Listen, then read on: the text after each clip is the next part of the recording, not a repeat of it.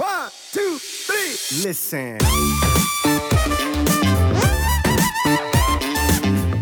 Vorher sollte immer die Progression in Form von äh, absoluter Intensität in den Vordergrund gestellt werden. Und die absolute Intensität ist das bewegte Gewicht für die jeweilige Übung entsprechend. Und solange ich dort noch Progression entsprechend machen kann und dazu vielleicht auch noch im Zusammenspiel mit, dem, mit den relativen Intensitäten, den Reps in Reserve, die ich von Woche zu Woche runterschraube, die absolute Intensität aber hochschrauben kann und gleiche oder ähnliche Wiederholungsbereiche erreichen kann, würde ich dieses Spiel immer erstmal ausspielen, bevor ich einfach ähm, ohne großen Sinn und ohne große Intention das Satzvolumen von Woche zu Woche einfach erhöhe. Ja, das sollte, ich, sollte man von Woche zu Woche evaluieren.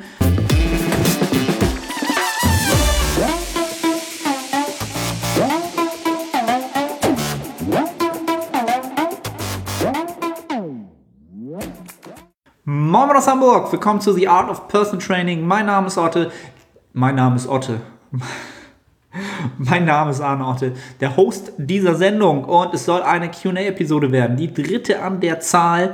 Und wie ihr schon merkt, bin ich leicht verplant. Liegt wahrscheinlich daran, dass ich gestern gerade meine letzte ja, Einheit der Overreaching-Woche ähm, ausgeführt habe und ich kognitiv echt nicht so funktioniere, wie ich es mir wünschen würde. Deswegen seht es mir nach, wenn hier das ein oder andere Äh oder Wortfindungsschwierigkeiten ähm, stattfinden sollten. Alles für die Games. Ähm, lass uns aber gar nicht, ich will hier gar nicht lange rumranten oder rumsabbeln, sondern äh, gleich reinspringen in die Fragen, damit wir möglichst viele abarbeiten können. Let's make it a quick one. Ähm, vielen Dank erstmal für die Einsendung der Fragen. Ähm, einige haben natürlich gleich die Chance genutzt und mehrere Fragen rausgehauen in der Instagram Story. Ähm, ja, ich versuche so viel es geht rauszuhauen. Paddy Schäfer fragt, was machst du als Selbstständiger für die, für die Altersvorsorge? Sehr, sehr gute Frage, denn die meisten, wenn sie sich selbstständig machen, äh, machen erstmal gar nichts dafür. Unter Umständen ist man äh, vom äh, Status Freiberufler, ist somit nicht mehr rentenversicherungspflichtig ähm, und lässt das natürlich auch gerne erstmal schleifen weil man am Anfang der Selbstständigkeit ähm, ja erstmal genug Probleme damit hat, überhaupt über die Runden zu kommen, geschweige denn daran zu denken, noch was wegzulegen. Was am Anfang auch völlig legitim ist, weil man erstmal seine Foundation bilden muss und ähm, ja Grundsätzliches klären muss, bevor man überhaupt äh, ja Überschüsse entsprechend in seine Altersvorsorge ähm, bringen kann. Ähm, ich bin da, weiß Gott, kein Experte und kann da auch sehr, sehr schlecht Ratschläge geben. Ähm, bin sogar aktuell selber dabei, mir, mich da äh, auf mehreren Ebenen beraten zu lassen. Ähm, hole mir da sehr viele Informationen ein. Ähm, was ich allerdings äh, für mich getan habe, äh, wo ich auch schon von vielen Seiten gehört habe, völliger Unsinn. Äh, für mich macht es definitiv Sinn. Ich sitze hier in meiner eigenen Immobilie, also eigentlich gehört sie der Bank. noch, ja, zu einem noch größeren Anteil, als er mir gehört. Im Moment aber das Ding wird irgendwann abbezahlt sein und dann habe ich schon mal ein, ja, ein Dach über dem Kopf. Und ähm, ich bin mir ziemlich sicher, dass äh, die Kosten für ja, einfach ähm, Wohnen auch in den nächsten Jahren und Jahrzehnten immer weiter hochgehen werden, vor allen Dingen in den Metropolen.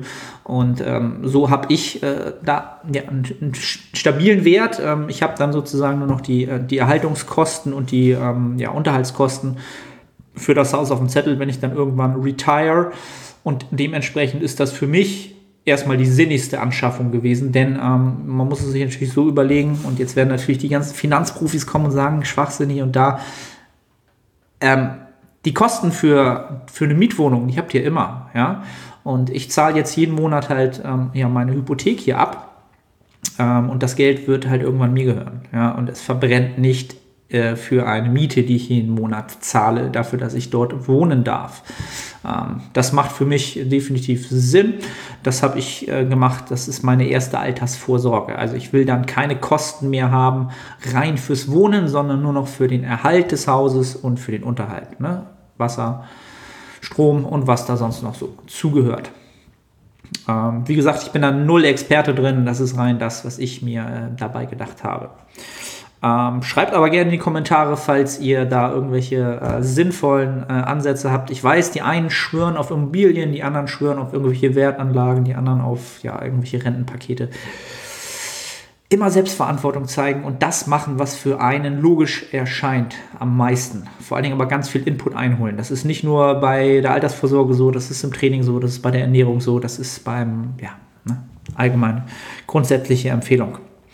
So, Paddy hat natürlich noch was gefragt. Natürlich. Was sind deine beruflichen Ziele 2019? Gute Frage. Ich bin nicht mehr der Mensch, der sich ähm, jetzt jedes Jahr Ziele aufschreibt äh, in unserem Buch und sagt, das will ich dieses Jahr schaffen. Ähm, Habe ich jahrelang gemacht, hat mich aber tendenziell eher mh, hm, blockiert, als dass es mich vorangebracht hat. Ich habe ganz klare Ziele und Visionen vor Augen. Ich habe auch Zeitfenster, in denen ich die erreichen möchte, aber ich setze mir nicht strikt das Ziel, diese in diesem Zeitfenster zu erreichen. Ähm, ich bin einfach ein Mensch, der so schlecht funktioniert, der mit dem Druck ähm, ja nicht produktiver ist. Ja, einen gewissen Druck brauche ich schon, den muss ich mir aber selbst auferlegen, weil es ja meinem, meiner, meinem inneren Ziel sozusagen ähm, ja, Antrieb gibt. Ähm, müsste man nochmal einen extra Podcast quasi zu machen. Ähm, was sind meine beruflichen Ziele? Also The Art of Personal Training, mein Online-Coaching-Business soll definitiv noch weiter wachsen. Im Moment ähm, sind, ist das, was ich an Wachstum bis zum Sommer 2019 äh, mir vorgenommen habe, schon erreicht, was, ich, was ich sehr, sehr geil finde, was mich enorm freut, was mich auch wieder damit, darin bestärkt, dass ich mir ähm, keine zu fixierten Ziele setzen muss und das Ganze trotzdem funktioniert, wenn du etwas tust, was du gut tust, ähm, wo du entsprechend Herzblut für hast, was dir Spaß macht, wo du auch richtig gutes Feedback bekommst, dann klappt das von alleine. Aber was sind die ähm, Ziele an sich? Die Art of Personal Training soll noch professioneller werden. Die Art of Personal Training soll wachsen. Es soll ein Unternehmen werden in dem Sinne. Und ähm, da ist vieles im Hintergrund in Planung. Ähm, da wird viel Projektarbeit gemacht, jetzt und auch in naher Zukunft.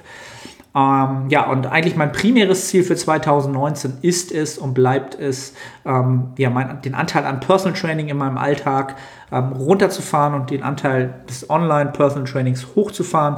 Das habe ich bis jetzt ähm, gut hinbekommen von der Ratio. Ich bin jetzt bei 50-50 roundabout. Bis Ende des Jahres möchte ich das gerne noch ein bisschen mehr verschieben. Ähm, keine absoluten Zahlen, aber ja, halt mehr als 50, vielleicht dann bei 60. 70 Prozent wäre schon sehr, sehr cool. Ähm, das sind die primären Ziele, die Verschiebung mehr offline als online zu arbeiten und die Art of Personal Training aufs nächste Level zu bringen. Das sind die Hauptziele für dieses Jahr. Und das Jahr ist ja noch jung, ähm, aber ich mache mich da nicht verrückt. Ähm, dann, Band2K hat gefragt, aus welchem Grund trainierst du keine Squats mit der Langhantel? Äh, die Frage kriege ich auch relativ oft bei Instagram.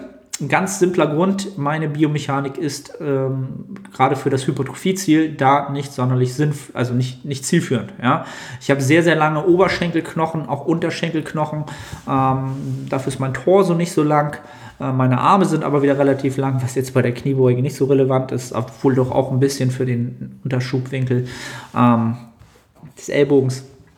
Äh, ich kriege halt wenig ähm, Spannung auf den Quadrizeps bei der Kniebeuge drauf. Ähm, wenig ist fast schon untertrieben. Also wer mal meine Kniebeuge gesehen hat, ähm, der weiß, was ich meine. Das ist eher ein Good Morning, egal ob ich die High Bar, Low Bar mache, weiteren Stand, engeren Stand. Sie hat halt wenig Übertrag für Hypertrophie und deswegen mache ich sie einfach nicht. Ich bin ähm, entsprechend nicht dafür gebaut. Ja. Wenn ich Powerlifting machen würde, müsste ich es tun, tue ich nicht, deswegen mache ich sie nicht. Ich nutze simplerweise ähm, ja, lieber Hackenschmidt-Varianten. Ähm, Frontkniebeuge habe ich auch eine Zeit lang gemacht. Ähm, da fällt äh, die Ratio für die äh, Quadrizepsaktivierung ein bisschen besser aus, aber halt auch nicht so zufriedenstellt, dass ich da ähm, Progression reinbringen könnte, ähm, so dass es ja, richtig äh, lukrativ wäre für die Hypertrophie, sagen wir es mal so. Und dementsprechend setze ich da auf die Hackenschmidt-Kniebeuge, ähm, teilweise auch die Kniebeuge in der Multipresse, äh, auf die Beinpresse natürlich, ähm, Ausfallschritte. Da kann ich halt mehr mit dem Stand spielen, ähm, Ratios besser einteilen, wie weit schiebe ich das Knie nach vorne äh, etc. und kann so den Quadrizeps deutlich mehr innervieren, aktivieren, somit mehr Stimulus setzen und somit halt mehr ja, den Quadrizeps wachsen lassen wahrscheinlich der Grund, warum die meisten Leute ähm, entsprechend Kniebeugen machen im Hypertrophiebereich. Ja? Oder weil sie glauben, sie würden den Booty damit ordentlich enorm aufbauen, worüber man jetzt auch diskutieren könnte. Aber das soll nicht die, war nicht die Frage, deswegen tun wir das einfach auch erstmal gar nicht. Dann hat Mascha, Mascha-New gefragt, wellenförmige Progression, Umsetzung, Fragezeichen. Da habe ich jetzt natürlich das Fragezeichen erstmal, was mit wellenförmiger Progression gemeint ist. Ähm, ich könnte mir vorstellen, ähm, dass du ein ganz normales, ein dynamisches ähm, Progressionsschema in Form von Sätzen vielleicht meinst. Ähm, hoffe ich. Und ich habe noch eine zweite Vermutung, gehen wir das erste durch. Wenn es darum geht, ähm, wellenförmig Progression rauf und runter zu fahren, das heißt, wie viele schwere Sätze mache ich pro Woche, pro Muskelpartie ähm, mit einer bestimmten ähm, relativen Intensität, ja, RPE oder Reps in Reserve, sagen wir mal von mindestens drei im Wiederholungsbereich von sechs bis von mir aus 30 Wiederholungen. Ähm, ne, einfach mal um die gleiche, den gleichen Stand zu haben, was ich damit meine mit äh, Satzvolumen ähm, und dieses dann halt entsprechend dynamisch über mehrere Wochen hochfahre. Ja, und äh, wie sollte ich das Ganze machen? Dazu sei halt immer gesagt, dass diese Volumenprogression, ja, was in letzter Zeit halt enorm an, ähm, ja, wie nennt man das? Äh, ja, jetzt, jetzt geht's los mit der ko kognitiven Fähigkeit hier. Ähm, Beliebtheit gewonnen hat. Gottes Willen, was ist los bei ihm? Sie hat enorm an Beliebtheit gewonnen. Ähm, das Ganze macht Sinn ähm, unter, unter den Umständen, dass man aber vorher bedenkt, ob man ähm, oder vorher sollte immer die Progression in Form von äh, absoluter Intensität in den Vordergrund gestellt werden. Und die absolute Intensität ist das bewegte Gewicht für die jeweilige Übung entsprechend. Und solange ich dort noch Progression entsprechend machen kann und dazu vielleicht auch noch im Zusammenspiel mit, dem, mit den relativen Intensitäten, den Reps in Reserve, die ich von Woche zu Woche runterschraube, die absolute Intensität aber hochschrauben kann und gleiche oder ähnliche Wiederholungsbereiche erreichen kann, würde ich dieses Spiel immer erstmal ausspielen, bevor ich einfach ähm, ohne großen Sinn und ohne große Intention das Satzvolumen von Woche zu Woche einfach erhöhe. Ja, das sollte, ich, sollte man von Woche zu Woche evaluieren. Wenn ich natürlich an einen Punkt komme, wo ich weder die äh, absolute Intensität noch erhöhen kann und die relative Intensität sich dort auch nicht mehr entsprechend als Regler nutzen lässt, dann nutze ich halt das äh, Satzvolumen in der nächsten Woche dazu, einfach ähm, ja, den Progressive Overload zu gewährleisten durch mehr Arbeit. Ja? Sollte aber immer das letzte Mittel der Wahl sein. Ja? Ähm, und diese, wenn das jetzt als Wellenform gedacht ist, dann ähm, ja, cycle ich das über den Mikro, äh, über den Mesozyklus halt hoch. Ein Mesozyklus kann vier bis sechs oder auch acht Wochen dauern, das ist ganz individuell. Den cycle ich halt hoch und cycle ihn aber halt auch wieder runter über einen Deload, über eine aktive Pause. Ähm, ja, wo ich dann deutlich weniger Volumen habe. Das könnte man jetzt auch noch größer rausspinnen, wenn man sich einen ganzen Makrozyklus nimmt und mehrere Mesozyklen äh, aufeinander folgen lässt. Ja? Ähm, und nach mehreren Mesozyklen mit äh, hochvolumigem Training ähm, auch einmal eine Erhaltungsphase, eine Maintenance-Phase folgen lässt, indem man das Trainingsvolumen auf Erhalt runterfährt. Ja, was ja auch eine, die Welle deutlich nach unten bringen würde ja, was einfach dem dienen soll, ähm, die Sensitivität für Hypertrophie und für hochvolumiges Training wieder hochzusetzen. Ähm, das Ganze ist immer noch eine Theorie, es gibt keine direkte da Datenlage dazu, also jetzt nicht, dass ich wüsste, ähm, ist dem anders, dann korrigiert mich da gerne. Es macht aber logischerweise Sinn und ich kann auch ähm, anekdotisch äh, aus meiner eigenen äh, Erfahrung sagen, dass das sehr, sehr, sehr produktiv sein kann über einen Makrozyklus gesehen und auch mit Klienten ähm, habe ich nur positives Feedback dafür bekommen für die Langzeitprogression und für die Adherenz für dieses äh, Volumen, hochvolumige Training, was ich halt äh, hoch und runter zeige. Mascha Nu hat ebenfalls gefragt, Reihenfolge der Einheiten beim Push PPB, Push-Pull Push-Pull Beine, würde das wahrscheinlich heißen, oder Uka-Uka ändern. Ähm, auch wieder, Mascha, ich freue mich, dass du Fragen gestellt hast, aber sie sind halt leicht kryptisch. Reihenfolge der Einheiten beim Push-Pull-Beine. Ähm, also wenn du jetzt rein Push-Pull-Beine trainierst, ja, dann, äh, du meinst jetzt die Frage, ob soll man unbedingt Push-Pull-Beine machen. Ähm, ich empfehle sogar in den meisten Fällen oder oftmals, ist natürlich immer vom Individuum abhängig, sogar eher Pull, Push-Beine. Ähm, und dann Pausentag und dann folgt das Ganze halt wieder. Ähm, ist halt eine sehr, sehr eine hohe Trainingsfrequenz pro Woche. Äh, hat jetzt, glaube ich, auch wieder seinen Aufschwung durch die YouTube-Community gefunden. Äh, der ein oder andere Influencer ist da gerade wieder dabei, das selbst zu praktizieren und somit findet das natürlich wieder Einzug in den ähm, Ketten des Landes. Vielleicht folgt auch daraus die Frage, ähm, oder UKUK ändern. Das verstehe ich nun nicht.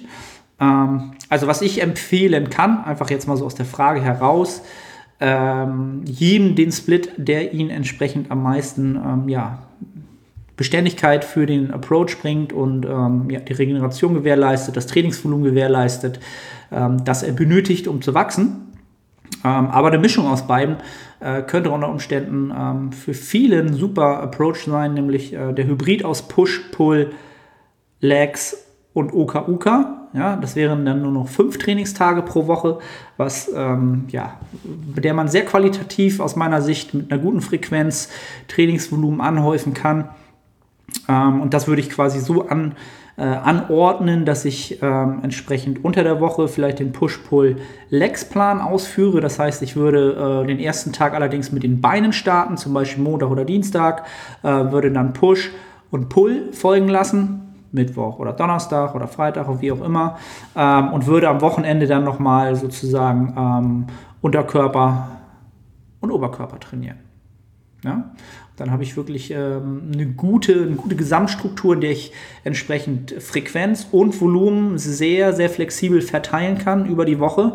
Ähm, was halt auch äh, interessant ist oder aus meiner Sicht immer sehr, sehr zielführend ist, wenn man am Wochenende die wahrscheinlich naja, fordernderen Einheiten, ne? also komplett Unterkörper und komplett ähm, Oberkörper hat, da hat man am Wochenende meistens mehr Zeit für, also die meisten Leute, das wird natürlich bei anderen, bei einigen auch anders sein, aber im Gro ne, wird es so sein.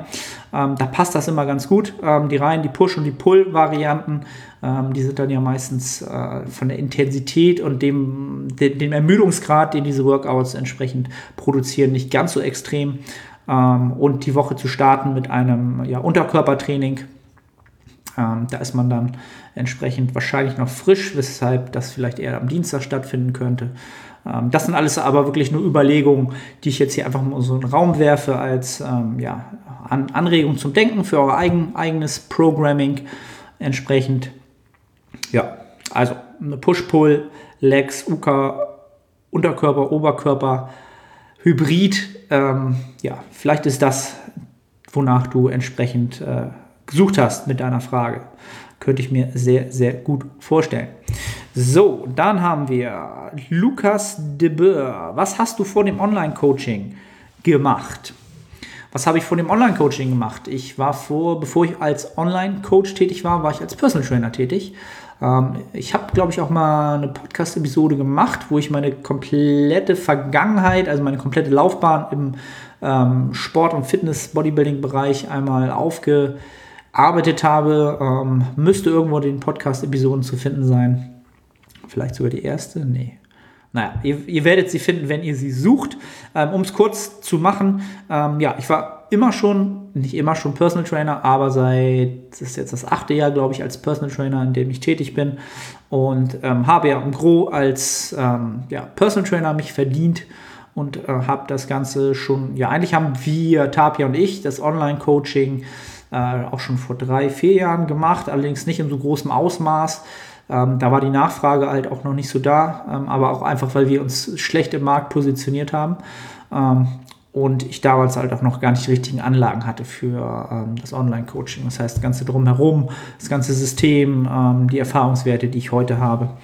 Ähm, heute kann ich sagen, ich kann mein Online- Coaching, mein Online-Personal Training richtig professionell äh, durchführen mit äh, Systemen. Ich weiß, was ich, äh, wie viel Zeit ich für was brauche. Das war damals alles anders. Ja, das soweit dazu. Und falls die Frage darauf abzielt, was ich vor meiner ähm, Trainerkarriere gemacht habe, was ich mir auch vorstellen könnte, ähm, dort war, war, ich mal kaufmännischer Medienassistent. Das heißt, das habe ich äh, gelernt. Ähm, Pixel schieben, ähm, alles, was mit Medien zu tun hat. Ähm, das war so mein Job eine Zeit lang, aber nichts, was mich unbedingt sonderlich erfüllt hat. Habe in der Zeit schnell gelernt, ähm, habe mit dem Krafttraining in der Zeit angefangen und äh, ja, ihr könnt euch denken, wie sich das Ganze entwickelt hat. Das Ganze hat mich fasziniert. Ich wollte es beruflich machen, habe es gemacht, umgesetzt und heute sitze ich hier vor diesem Podcast, Mike, um es mal komplett in Fast Forward zu bringen. Gut, dann haben wir noch Dominik Bier. IF, also intermittierendes Fasten, bei gleichem Kaloriendefizit. Äh, IF überlegen bei gleichem Kaloriendefizit wegen Fokus auf Mealtiming. Hm. Also auch hier wieder gucken. Also man, ich bin völlig ich bin nicht, nicht am Start. Äh, keine gute Idee, jetzt äh, eine QA-Episode aufzunehmen. Ich muss schon immer stark überlegen, wie die Frage gemeint ist. Ähm, also, IF, okay, wenn IF überlegen sein sollte bei einem Kaloriendefizit ähm, wegen dem Mealtiming. Ähm, dazu habe ich äh, eine Podcast-Episode abgedreht mit dem ähm, guten Benjamin von äh, Alpha Progression, in dem wir alle Vor- und Nachteile des intermittierenden Fastens äh, aufzeigen. Hör dir die gerne an, ist noch gar nicht so lange her, zwei, drei Episoden her. Also bei einem Kaloriendefizit oder allgemein bei gleicher Kalorienmenge hat intermittierendes, intermittierendes Fasten keine Vorteile. Ähm, rein faktisch, höchstens ähm, verhaltenstechnisch von der Adherenz, also von der Beständigkeit zu diesem, zum Beispiel zu dem Kaloriendefizit ja, oder zu der Methode ähm, entsprechend, weil ich wahrscheinlich ähm, es besser schaffe, mit den großen Mahlzeiten in dem kleinen Zeitfenster öfter satt zu werden. Es befriedigt mich mehr. Dadurch schaffe ich es höchstwahrscheinlich länger an diesem Kaloriendefizit festzuhalten. Rein faktisch für die Fettverbrennung, für den Muskelaufbau, also für die faktischen Prozesse im Körper, äh, ist erwiesenermaßen IF leider leider, ich, ich muss schon, warum? Ich überlege gerade, warum sage ich leider, leider nicht vorteilhaft. Ähm, ich habe es ja eine Zeit lang sehr, sehr selber eine lange Zeit lang praktiziert, also in Diäten sowieso immer. Ähm, eine Zeit lang sogar im Aufbau, wofür ich es halt, da ist es auf jeden Fall ein Nachteil aus meiner Sicht. Kein Riesennachteil, ähm, aber es äh, könnte unter Umständen logischerweise ein Nachteil sein, aufgrund der Muskelprotein-Biosynthese, die über die Nahrungsaufnahme entsprechend getriggert wird ähm, könnte das ein Nachteil sein. Also IF hat nicht viele Vorzüge, außer die Beständigkeit zu der entsprechenden Methode für den Einhalt meiner Kalorienbilanz. Das ist das Einzige, was man dazu sagen kann. Fitness Nico, Motivation. Der war letztes Mal auch schon am Start. Äh, wie kann man sein Volumen zurücksetzen, wenn man zu viel gemacht hat? Volumen Reset quasi, auch nicht schlecht. Äh, ist tatsächlich auch eine Frage, die öfter kommt. Ähm, also, erstmal müsstest du natürlich festmachen, woran du ähm, gemerkt hast, dass du zu viel machst.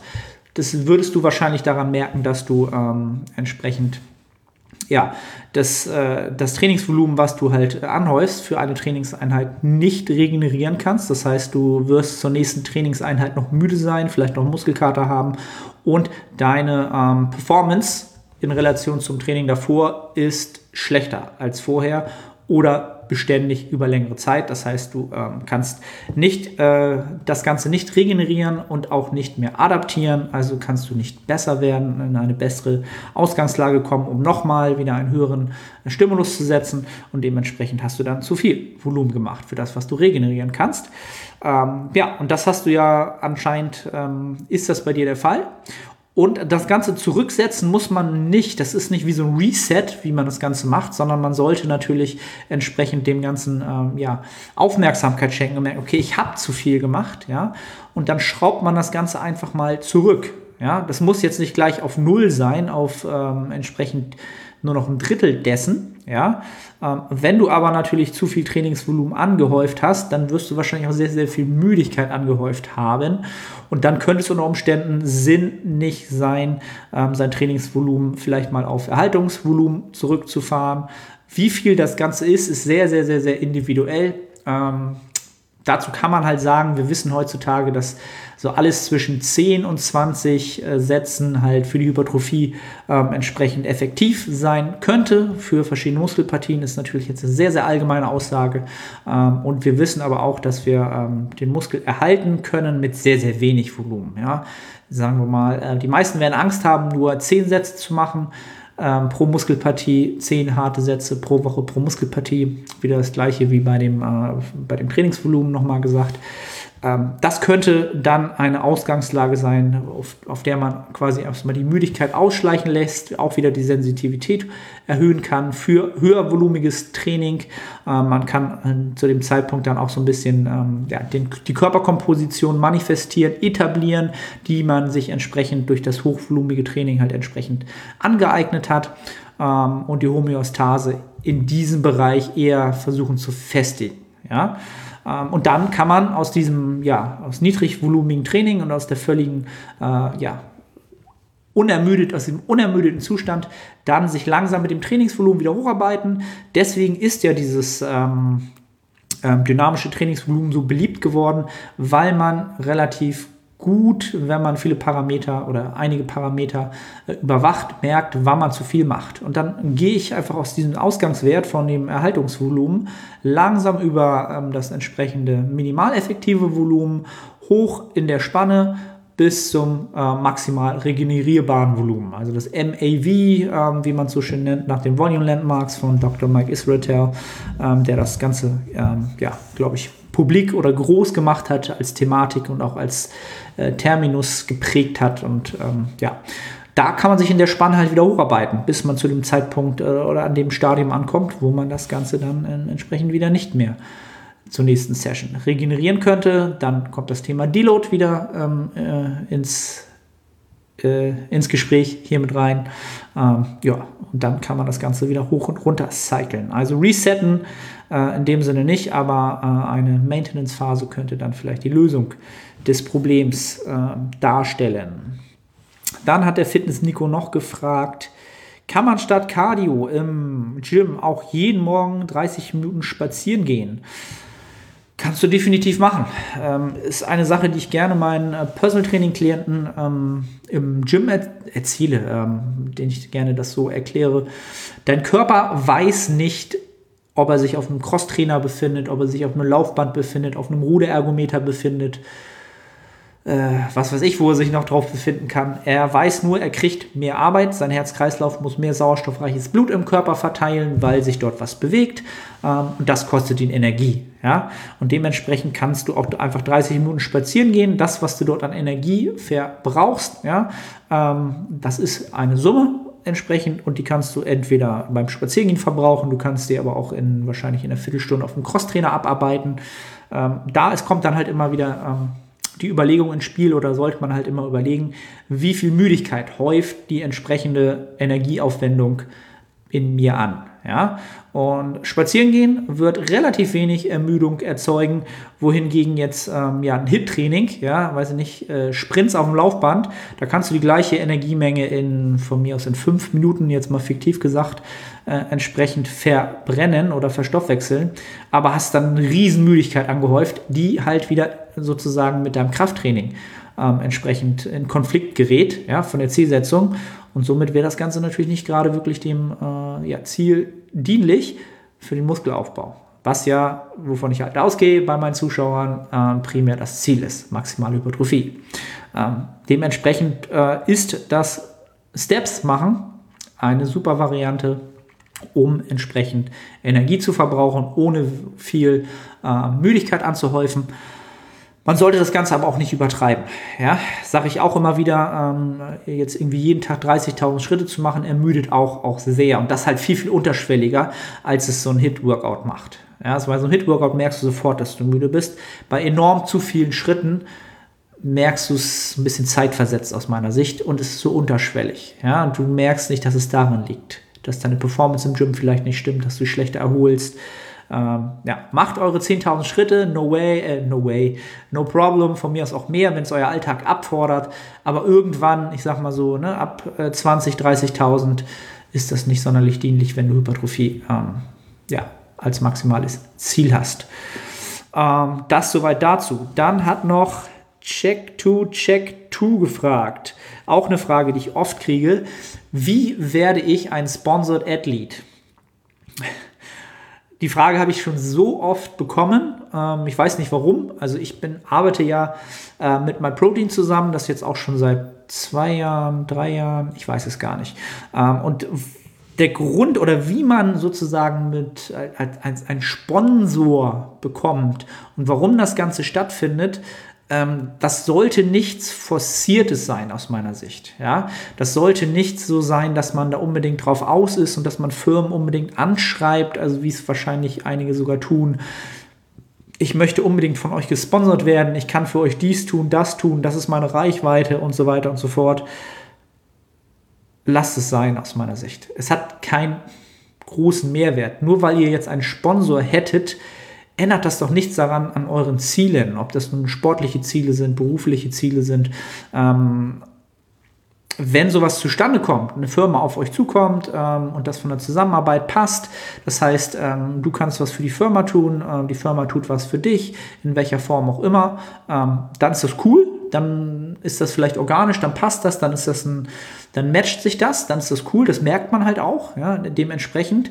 Oder ist es einfach nur etwas, äh, ich will unbedingt ein Sponsored Athlete sein, weil ich dann äh, ja einen anderen Status habe. Am Ende des Tages tust du ja nichts für dich, für deine Marke, für deine Person, für dich als Athlet, denn das Einzige, was du dann bist, du bist sozusagen das Gesicht für eine andere große Firma ähm, und machst Werbung für dich. Ist ja nichts anderes. Ne? Du machst Werbung oder du, du, machst Videos für die oder irgendwas für die. Ähm, was hat das für einen Vorteil, außer ein paar, ja, du kannst vielleicht ein bisschen Geld verdienen. Ähm, wenn es schlecht läuft, hast du ähm, nur einen ähm, Affiliate-Deal, das heißt, du musst Sachen verkaufen, damit überhaupt erstmal Geld aus dieser Kooperation entsprechend für dich rausspringt.